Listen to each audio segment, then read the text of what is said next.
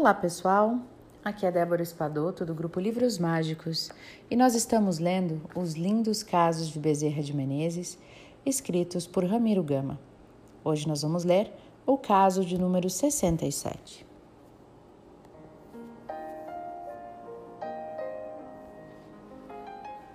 Nas sessões do grupo Ismael.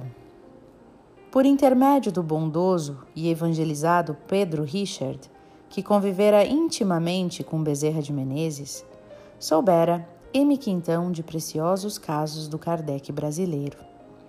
Presidindo as sessões do Grupo Ismael com amor e assiduidade, com a força moral de seu espírito ligado totalmente a Jesus, sabiamente saía Bezerra de Menezes das situações mais delicadas.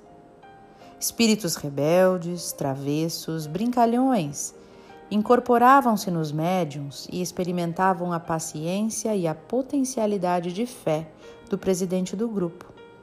Numa delas, aparece um espírito insensível às mais sentidas a demonstrações. Em dado momento, o bom velhinho lhe diz séria e amorosamente: Você precisa é de prisão e não de conselhos.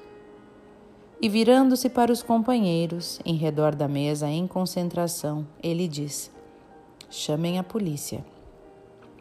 Imediatamente, o espírito zombateiro, assustado, largou o médium e partiu. Imediatamente, também pelo mesmo médium, apareceu outro espírito e, encarando bem de frente o presidente do grupo, ele o desafia. Chame então, chame a polícia para mim e que me prenda, vamos? Bezerra, sem per perder a seriedade e a serenidade, e como que esperando aquele desfecho já, lhe responde com brandura. Aquele que o antecedeu precisava de prisão, de um corretivo policial, mas você, meu filho, você precisa de prece e de amor. E levantando seu pensamento para o alto, ora sentidamente com os companheiros aqui a favor do espírito,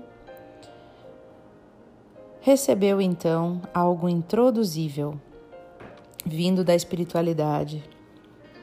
E o espírito inicia o choro arrependido e despede-se.